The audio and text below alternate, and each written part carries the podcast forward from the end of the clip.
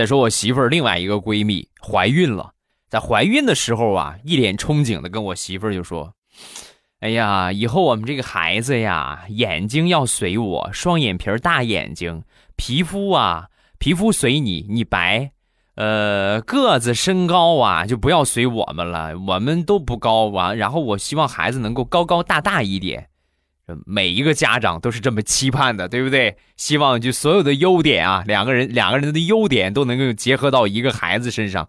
但实际呢，等他这个孩子出生之后啊，所有的亲戚朋友见到之后都说：“你看看这单眼皮小眼睛，多随他爸啊！你再看这黑黑的皮肤，多随他妈。”你再看你孩子这个小身板多随你俩啊！有的时候这基因组合呀，确实挺耐人寻味的。你希望他继承你们俩的好，结果呢，你们俩的缺点全让他给继承了。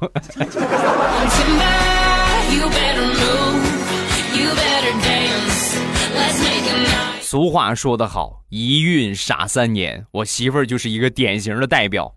那天我和她出门，我拎着两袋子垃圾，然后呢，她拎着一包我的衣服，我们俩一块儿下楼。到了楼底下之后呢，出门就是垃圾桶，我就把这个垃圾呀一掀垃圾桶盖，直接随手扔进去了。